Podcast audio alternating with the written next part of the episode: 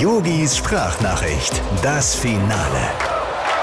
Lieber Hansi Flick, boah, wenn ich das heute wieder lese und höre, oh, Deutschland kann es noch, Super Hansi, die Flick-Party, eine 6 zu 0 Gala.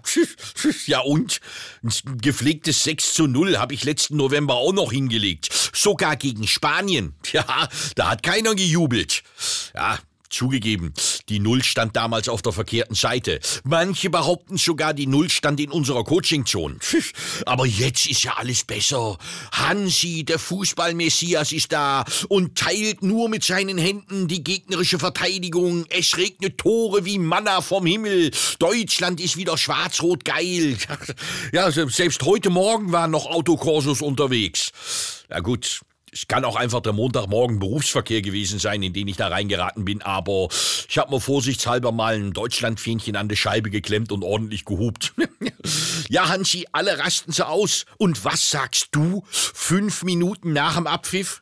Ja, gut, war schön, aber Spiel ist jetzt auch schon wieder abgehakt. Wie so ein Klassenstreber. Na ja, wieder eine Eins geschrieben. Ja, gut. Hätte auch eine Eins plus mit Sternchen werden können. Boah. Aber Hansi, ich verstehe auch, dass du ein bisschen nervös bist. Ja? Am Mittwoch wartet dein nächster Angstgegner auf dich. Ja, Island. Klar, gut, äh, die haben noch mehr Amateure in der Mannschaft als Liechtenstein. Das wird ein Untergang. Lieben Gruß, dein Yogi. Ach, ähm, Hansi, eins noch.